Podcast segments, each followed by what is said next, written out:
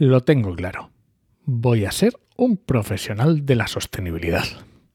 ¿Y por dónde empieza?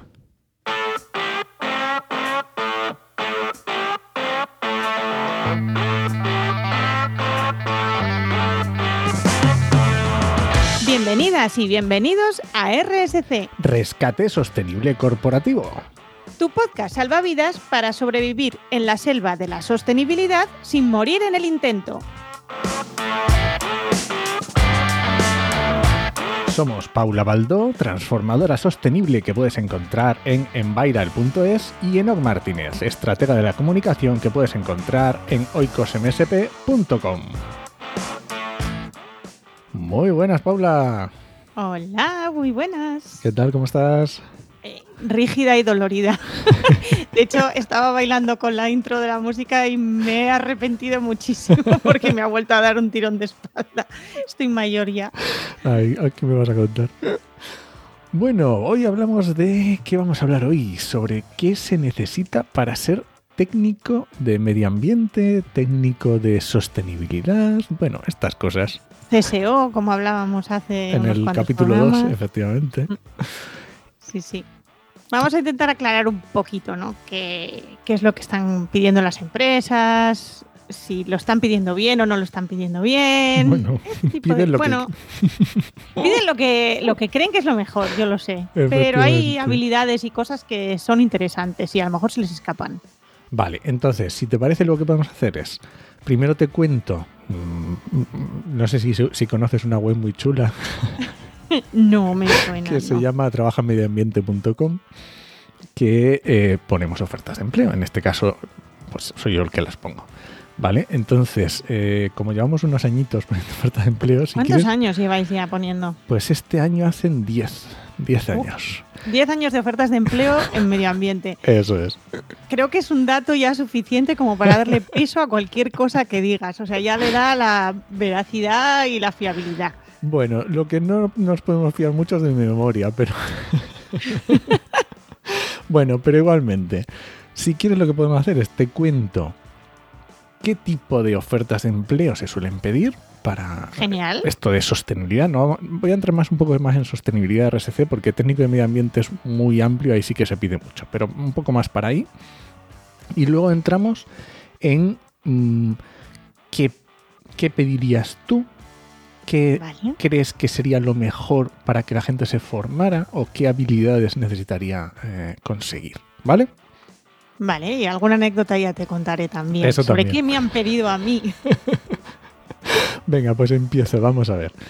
Em, ¿Qué piden las empresas cuando piden eh, técnico de sostenibilidad? Que suele ser la palabra clave. Cuando haces una búsqueda, sostenibilidad, ahí suele Bueno, ser. depende del perfil, ¿eh? Depende de la página, porque yo estoy ha- harta de ver ofertas de sostenibilidad que se refiere a que hay un, o de medio ambiente, que hay un medio ambiente, un ambiente bueno de trabajo o algo así, y te lo filtran como oferta de medio ambiente. Bueno, esos son los, los gajes del oficio de las búsquedas. Vale, entonces, mm, normalmente hay bastante diversidad en ofertas de empleo cuando buscan a alguien de RSC o sostenibilidad y, de- y enseguida que lees la oferta ya te das cuenta de qué departamento, para qué departamento están buscando a la persona. ¿Vale? Sí, eso es una curiosidad. Normalmente los meten o nos meten en un departamento. O sea, no suele haber departamento de medio ambiente, es muy raro, salvo alguna excepción de empresa gigante. Claro. Eh, el departamento de medio ambiente no existe. O sea, es como muy- eres tú a quien te van a contratar, es el Sí. departamento de medio ambiente. O es un departamento y medio ambiente. Exacto. Entonces, mira, es muy típico, eh, o, o ciertamente típico, que vengan desde, que la oferta venga desde el departamento de marketing, por ejemplo, de marketing comunicación. Entonces, pues claro, ahí suelen ser ofertas de empleo donde piden más genérico, más habilidades, pues eso, comunicativas, un poco de conocimientos muy genéricos de medio ambiente, genéricos muy de sostenibilidad, porque obviamente se están enfocando a contar, contarlo. a contarlo, efectivamente. ¿Puedo decir que eso parece un planteamiento ya erróneo? Que creo que hace falta saber más para poder comunicar, por si acaso no ha quedado claro en los últimos 11 o 12 programas, no sé cuántos. Estoy de acuerdo. Luego incluso puede haber eh, ofertas en las que te des cuenta de que vienen de departamentos de producción. del pro- porque incluso pueden llegar a solicitar habilidades de prevención de riesgos laborales. Entonces, pues, o el sea, gran combo. claro, un combo ahí ya, calidad, prevención, medio ambiente, todo metido en uno y entonces te das un poco cuenta de que viene por ahí, ¿vale? Y mi experiencia en ese sentido, voy a añadir que realmente el, el trabajo de prevención tiene tanto volumen Sí. que normalmente la parte de medio ambiente se suele acabar dejando de lado o va para cosas muy, muy, muy, muy, muy puntuales y muy chiquititas cuando es eso. Es complicado, sí. Luego en, otras, en otros casos te encuentras que vienen del departamento de, vamos a llamar, de compliance, ¿no? De cumplimiento normativo. Entonces en estos casos suelen pedir más perfiles relacionados con normas ISO, Más perfiles relacionados con legislación, con normativas, más, más tirando por ese lado, ¿vale? Yo estuve en departamento de operaciones, por ejemplo. Ah, Entonces claro. sería más o menos ese equivalente. Y mi jefe era el abogado de la empresa. Eso es. Y suele haber perfiles de abogados también, que perfecto, ¿eh? Abogados ambientales, yo estoy a tope con ellos. Y luego también tenemos un, un- un, vamos a decir, ruido, que es cuando vienen del departamento económico. Porque también hay una cosa que es la sostenibilidad económica Y financiera. y financiera. Entonces eso normalmente no tiene nada que ver. Pero cuando buscas sostenibilidad siempre te vas a encontrar y entonces encuentras muchísimo ruido que, que despista. ¿Vale? Luego otro aspecto bastante común en los trabajos de sostenibilidad es que suelen pedir eh, perfiles en prácticas o en becas. ¿Vale? Y da la sensación de que piden como un poco mucho, como que la, la persona de recursos humanos o de departamento que está pidiendo no sabe muy bien qué pedir. Y entonces piden a alguien como sin experiencia, que sepa un poco de todo, para ya ir con el camino ir andando. ¿Vale? Sí, esas- Esas personas que van a aprender ellas por sí mismas. y van a mm, crear la ellas, profesión. ef- efectivamente, que van a crear el departamento, digamos, que tendrá un, a un jefe que le dará unas guías y esa persona como que va a ir construyendo poco a poco, que oye, que no, tampoco veo problema, ¿vale?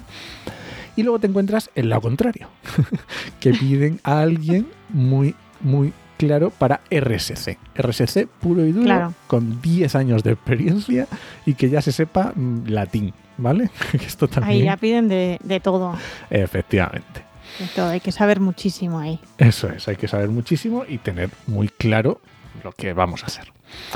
Y luego también tenemos las típicas ofertas de empleo donde se pide, donde te hacen la carta a los Reyes Magos, ¿vale?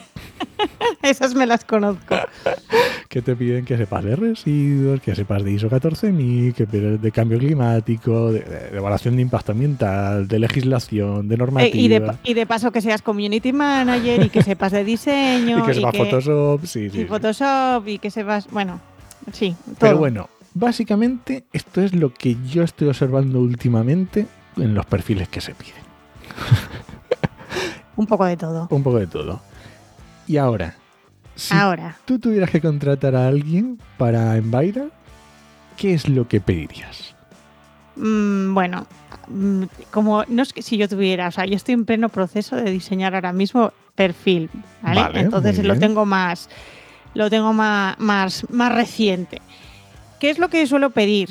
Y incluso a veces cuando he tenido alguna persona en prácticas o, o esas cosas y me pasan los currículums de los cursos de donde vienen o de los certificados de profesionalidad. ¿Qué es lo que suelo pedir? Eh, suelo pedir muchísimas más habilidades que conocimientos. Vale, Voy a empezar por ahí.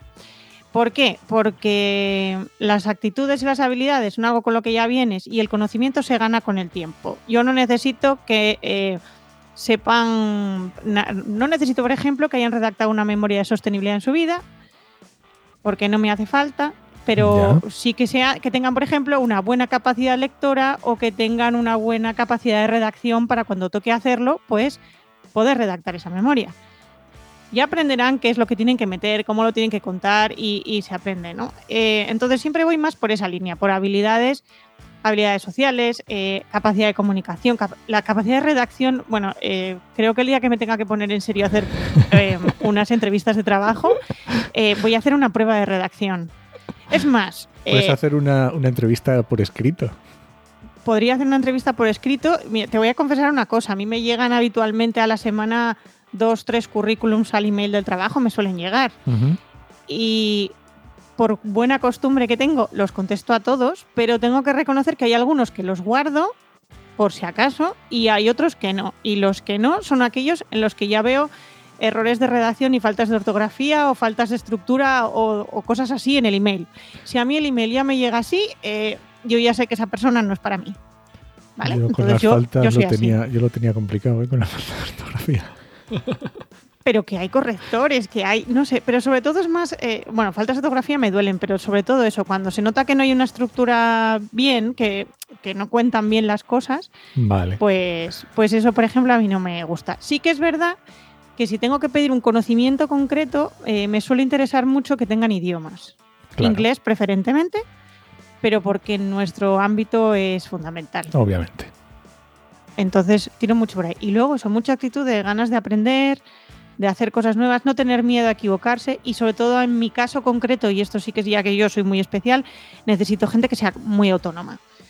Que no necesito que sepan hacerlo a la primera, pero necesito que tengan la autonomía suficiente como para intentarlo ellos o ellas solos y luego ya lo vemos en conjunto y vemos que se puede mejorar y que, y que está bien y que no. La iniciativa también, ¿no? Sí, esa iniciativa de no tener que andar yo no podría estar con alguien que me esté cada cinco minutos preguntando, ¿y ahora qué? ¿Y ahora qué? No, no, por favor, tira tú para adelante y luego ya mm, lo hablamos.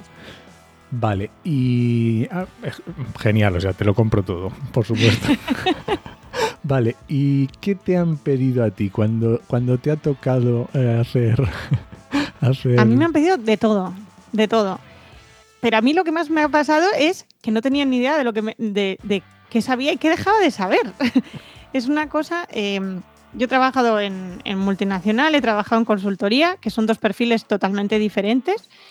Y, no tenía nada claro lo que. Bueno, pues era, yo había hecho ciencias ambientales y entonces, pues algo de sostenibilidad tenía que saber. Era como el pensamiento, ¿no? De recursos humanos. Entonces mm, me pedían, pues eso, la carrera, eh, el típico máster que les daba igual lo que hubiese dado en el máster. O sea, en recursos humanos se basaban muy en plan sota caballo rey, ¿no? Si tienes una carrera de ciencias eh, o una ingeniería, el máster de medio ambiente, el que sea, y si tienes prevención de riesgos también, pues ya valía, ¿no? Ya valía, ya valía. también es verdad que yo hace muchos años que no busco trabajo. Es lo que te iba a decir, ¿cuánto tiempo mm, llevas ya como autónoma? Porque claro, ha variado pues igual el conocimiento del sector. Mm, voy a hacer 10 años en, en Viral, o sea que, y un poquito más, porque antes de, eso estuve un tiempo ahí en el aire, así que hace más de 10 años que no busco activamente empleo, entonces bueno, ahí, ahí se nota. Pero, pero bueno, era un poco así, de hecho yo te contaré que en, el primer trabajo que tuve en consultoría, eh, yo iba ya como muy directa porque se supone que me iban a, en la entrevista con mi, el que iba a ser mi jefe, eh, iba ya muy directa porque en teoría me iban a contratar sí o sí porque necesitaban a alguien mm, teóricamente de mi perfil o eso decían y solo tenían mi currículum. Entonces era como, bueno, es simplemente para conocerme, ¿no? Y era una consultoría de la típica de estas de implantación de normas ISO. Vale. Y cuando llega a la entrevista a conocerme a mi jefe, pues se coge mi currículum y yo me quedé alucinada porque era la primera vez, me di cuenta que era la primera vez que se veía mi currículum, o sea, nadie lo había leído en esa empresa. Y, claro, de repente empieza a leer que tenía experiencia y conocimientos, pues eso son las normas, sí, son lo que ellos hacían. Y entonces le digo, ah, pero tú sabes de esto. Era como la primera persona que contrataban que sabía del tema. O sea, normalmente la mayor parte de la gente iba aprendiendo ahí sobre la marcha. Y yo, pues sí, no era lo que necesitabais, era como, mm, vale. ¿no? Y luego yo he tenido, siempre digo, la buena y la mala suerte al mismo tiempo de que mis trabajos, mis jefes nunca sabían, mm, salvo este en este caso, eh, que sí que sabía lo que tenía que hacer porque yo venía a sustituirle, porque a él le ascendían, eh, ¿qué tenía que hacer? Yo recuerdo perfectamente mi primera semana en un trabajo en Madrid que fue, mm, bueno, eh, la chica que estaba antes que tú se sentaba ahí, esta es su contraseña del ordenador, echa un vistazo a ver y mira a ver qué papel. Algo hacía de residuos, pero no tenemos muy claro qué. Esa fue la información que tuve. Madre mía. Entonces yo nunca he tenido, tengo amigas y, compañeras que, han tenido, pues siempre han tenido la suerte, como digo yo, de tener un jefe que sabía y les enseñaba la profesión. En mi caso yo me lo he tenido que buscar por mi cuenta. Así he salido, claro. bueno, con, con las cosas buenas y las cosas malas que tiene. Sí, sí, lo bueno y lo malo, sí, sí, todo. Vale, y entonces ya hemos visto qué es lo que te pidieron, ya hemos visto qué es lo que están pidiendo, pero si alguien que nos esté escuchando y quisiera trabajar de ello, primero, ¿qué conocimientos, qué formación debería tener? ¿Por dónde debería empezar? ¿Por dónde empezar? Eh, lo pones ahí. A ver, yo ya sabes que soy de ambientales. Somos los dos de ambientales. Entonces, eh, ahí nos tira el corazón. No podemos, el sesgo lo tenemos. El sesgo lo tenemos. Eh, siempre diré que ciencias ambientales es una carrera maravillosa. No es la única con la que se puede acceder a esto, pero tiene una ventaja respecto a muchas otras, que es el segundo punto que tenemos tú y yo aquí anotado en la lista, que es que estudiamos legislación. Sí, mucha.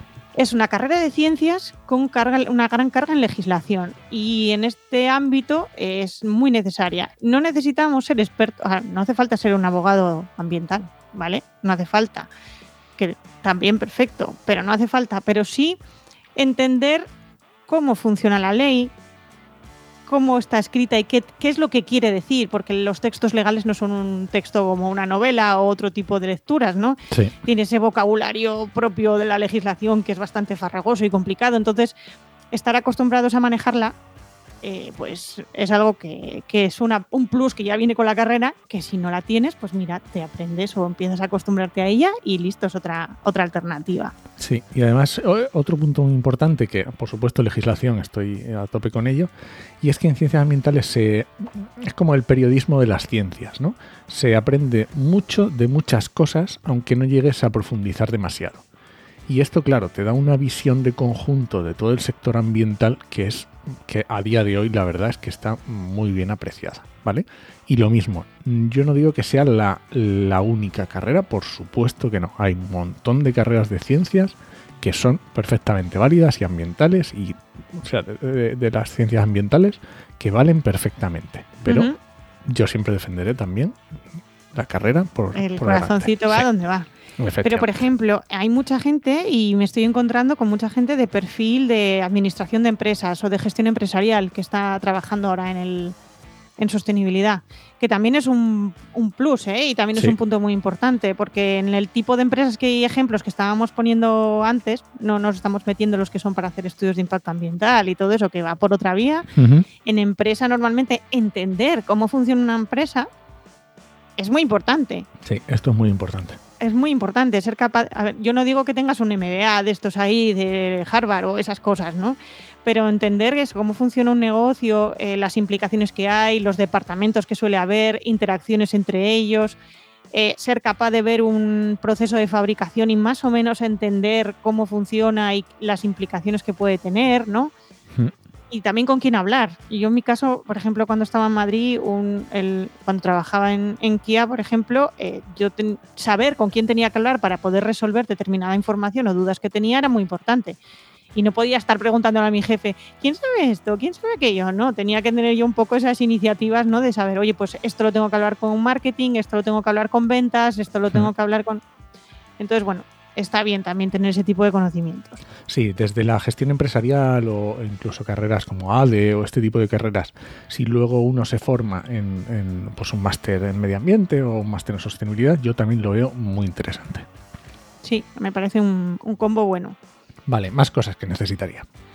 Pues normalmente eh, tener experiencia o conocer eh, pues las distintas certificaciones o estándares que hay de sostenibilidad. Me da igual, depende un poco el perfil de la empresa y lo que te pidan, pero si vas a estar trabajando en el área de compliance, como decías, pues evidentemente las normas ISO, si las tiene la empresa, las tienes que controlar, las que tenga que muchas veces no son ni de medio ambiente, ¿eh? hay una solo de medio ambiente, las otras son de otras cosas. Y si lo que está es para la parte de comunicación o es un poquito más estratégico, pues conocer los estándares de medioambientales, sostenibilidad, buen gobierno, todo lo que es la ESG, eh, pues también, ¿no? Distintos. Me da igual que sea GRI, que los apps, que ahora EFRAG que nos va a sacar todos los borradores que está sacando, pero hay que saber dónde están, qué dicen y cómo funcionan que tampoco imagino que tampoco querrá decir que seas el experto en una certificación no sé qué, simplemente oye que sepas que existen, cómo son, los lo mínimo, ¿no? Sí, entender cómo funcionan y poder aplicarlo luego cuando te toque. Vale, perfecto. Y para terminar una cosita que es un must, que es el inglés. El inglés, obligatorio. Yo Mínimo- aquí- Mínimo saber leer sin, sin ningún problema. Sí, leer, vale, hablar no necesariamente porque no vas a tener, a lo mejor no tienes que hablar nunca en inglés, Depende de tu empresa, claro. depende del negocio y la empresa en la que estés, pero por suerte o por desgracia, toda la documentación y los conocimientos buenos en sostenibilidad ahora mismo los encuentras en inglés. En español hay una carencia bastante grande. O si llegan, llegan mucho más tarde. Entonces vas a ir un poquito retrasado. Si quieres ir un poquito inform- informado o informada, ¿no? De cómo, de las Sí. últimas novedades, eh, lo necesitas. Lo necesitas. Perfecto. Bueno, yo creo que hemos dado bastantes pistas, que está muy bien. Y ahora, si te parece, entramos en habilidades. En habilidades, Habilidades. que deberíamos tener, que son estas que te hablabas tú antes. Sí, las que yo valoro muchísimo más que los conocimientos. Eso es. lo de la redacción. Lo de la redacción es clave. Eh, quieras o no, vas a tener que escribir. Me da igual una memoria de sostenibilidad, me da igual que un informe para alguien, que un documento administrativo que incluya cosas de sostenibilidad, que un email para alguien para preguntar determinada información. Mm, Tener capacidad de redacción bien formal y no formal también un poco y saber en qué tono es básico básico. Eh, yo, por ejemplo, me ha pasado, ¿no? Que he tenido a lo mejor algún chavalino o chavalina de prácticas que escribe los emails como si fueran WhatsApps. Porque es, al- la- es como están acostumbrados a comunicarse, ¿no? Con esas frases mucho más cortas. eh, no son conscientes de que en, en una estructura organizacional o una empresa tienes que escribir un poquito un poquito mejor. Vamos a dejarlo así, no, no, no un mensaje de WhatsApp o un comentario así de redes sociales. No tiene que ser un poquito más todo esto relacionado con habilidades comunicativas, porque al final vas a tener que hablar, si tu puesto es el que tienes, ahora tengo yo en mente, tipo CSO o así, vas a tener que hablar con prácticamente todo el mundo. Entonces necesitas poder comunicarte tanto con la gente con la que te rodeas, con tu equipo si lo tienes, con tu jefe, con, con todo el mundo, porque vas a tener que pedir información. Y luego también, además de pedirla, vas a tener que exponerla, porque es muy normal que toda la, la parte de, de resultados que obtengas los tengas Sí. que los tengas que vender. y los tengas que comunicar. Y sobre todo que los tengas que vender, cierto, cierto. Estoy, estoy recordando una, una, una vez que me tocó estudiarme toda la ley de pilas y baterías nuevas, el Real Decreto cuando salió, y hacer un resumen para que lo entendieran eh, los jefes coreanos de la empresa. Que fue tela, tela, tela. Porque claro, era una obligación nueva y, y tenía que hacerles entender que esa obligación era importante y convencerles de que era importante. Vale, ¿qué más habilidades? Eh, pues habilidades numéricas y de tratamiento de datos, muy importante, porque vas a estar todo el día con... Yo no te digo que seas un mago del Excel o una maga del Excel, pero hazte la idea de que va a ser una herramienta que vas a tener que utilizar y vas a tener que ser capaz de tratar y manejar mucha información.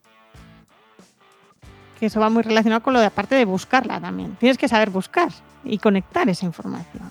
Esto es muy interesante también porque yo creo que se están perdiendo habilidades de búsqueda.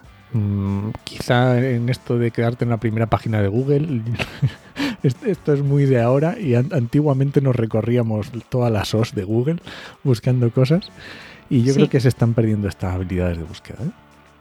Sí, que, sí, sí, hay que profundizar y hay veces que hay que poder, también muchas veces tienes que ser capaz de cruzar datos de distintos departamentos, por ejemplo, que te los dan en formatos distintos, en sistemas distintos, en, incluso en mm, uno en PDF y el otro en un Excel, eh, y tienes que ser capaz ¿no? de, conectar, de conectar esos datos. Incluso muchas veces en, en sistemas de, ente- de entendimiento de los datos diferentes, quiero decir, porque a, a producción le va a interesar una cosa y a otros le va a interesar otra y tienes que conseguir decir, vale, ¿y a mí qué es lo que me interesa? De toda esta información que me dan, ¿cuál voy a usar ¿no? y cuál es la que me están pidiendo? Sí, eso también va muy relacionado con, con la parte de resolución de problemas, ¿no? Claro. que también nos vamos a encontrar con, con con problemas a resolver, que a veces que parecen re- problemas incluso del cole, de, ¿te acuerdas de esos de el tren que sale desde Guadalajara a tantos kilómetros por hora y el otro? Pues es que hay veces que te encuentras con cosas hasta de ese tipo. O sea, problemas matemáticos de, de cruzar información que a saber cómo lo haces. Y luego también hay veces, tiene una parte social importante, la parte de sostenibilidad, y según en qué puesto estés, te puedes encontrar con eh, problemas, eh, en, pues, por ejemplo, entre departamentos Claro. que no, que no quieren aportar información o problemas de no hasta que el, el de financiero no me pase los datos que le pedí hace un mes, yo no pienso dar estos datos, porque si no me los dan a mí, ¿por qué los voy a dar yo? Y, y esto no me lo estoy inventando, yo lo he vivido tal cual. Eh, bueno, entonces también tienes que tener un poco a veces esa capacidad de estar ahí en el medio y, y ver cómo resuelves alguna cosilla. Bueno, pues sí, yo creo que hemos tocado bastantes puntos. Muchos. Y hay una cosa que sí que es verdad que a mí me. Y esa sí que yo la pido. Pero no la pido. A ver, a lo mejor yo si redacto una oferta de empleo, no sé si lo pondría como tal en el texto, ¿no? Pero es algo que yo creo que se nota cuando entrevistas a alguien, que es la capacidad de aprendizaje. Mm, O sea, de tener esa capacidad de, y ganas de aprender cosas nuevas y capacidad de aprender cosas nuevas, porque al final eh, estamos en un sector que, que cambia a una velocidad abrumadora. Entonces, eh, tenemos que estar siempre al día aprendiendo cosas nuevas, legislación nueva, eh, Eso es. tendencias, mm, mm, todo, ¿no? Y, y de repente, pues, hay veces que tienes que incluso aprender cosas tan peculiares como a programar, por ejemplo. Y dices, bueno, pues a lo mejor. mm, y que conste que lo estoy, estoy adelantando algo, pero es que va a haber en temas de memorias de sostenibilidad un tema relacionado con lenguajes de programación. Ah, sí, tenemos que sacarlo en algún programa, tienes razón. Así que, así que ojo, así que imagínate. Aquí, aquí hay para todos. Vale, y ya para ir terminando, ¿quieres contarme alguna anécdota? Uf, uf, he tenido, mira, tengo anécdotas desde, desde currículums que me llegan y ofertas que, o sea, sin poner, bueno, yo voy a contar una cosa. Yo una vez, hace muchos años, necesité ayuda para un proyecto y puse una oferta de empleo en Facebook. Vale. No lo voy a volver a hacer. ¿Vale? Aprendí que no lo voy a volver a hacer porque fue un momento de esos años en los que la gente estaba muy quemada, yo lo entiendo, que había poco empleo, que la ta ta ta, eh, poco les faltó para insultarme. O sea, hubo frases que dije yo, madre de Dios. En vez de, "Oye, si no te interesa la oferta, me parece fenomenal. Si no encaja contigo, me parece fantástico. Pero no hace falta esa agresividad. O sea, recibí una agresividad brutal, brutal. Entonces, mm, desde entonces tengo. Yo hago eso que todo el mundo dice: es que el 80% o no sé cuánto desde las ofertas de Sí, empleo se 75, mueven. 80. 75, ¿no? Que se mueven por, Contactos. por contactos y tal, yo ya soy de esas. O sea, yo ya directamente pregunto, oye, no, ¿a quién me recomiendas para esto? Por ejemplo, ¿no? Sí, Eh, fui, eso lo fui hago. testigo de, de esa, de esa oferta de, De esa. empleo. Entonces, entonces bueno, mm, ahí esa es una. Pero luego a mí me ha pasado eso de, de que me entrevistan sin saber para qué, qué voy a hacer. Y, y no lo. Porque no lo saben, no saben qué es lo que voy a hacer. A mí, mm, a lo mejor me lo sabe el que vaya a ser con un poco de suerte eh, mi jefe más directo y más o menos. Pero me suele pasar que en recursos humanos no tienen ni idea de qué es Lo que- voy a hacer. Lo que pasa es que eso- esto es más común incluso que para RSC, ¿eh? para sostenibilidad.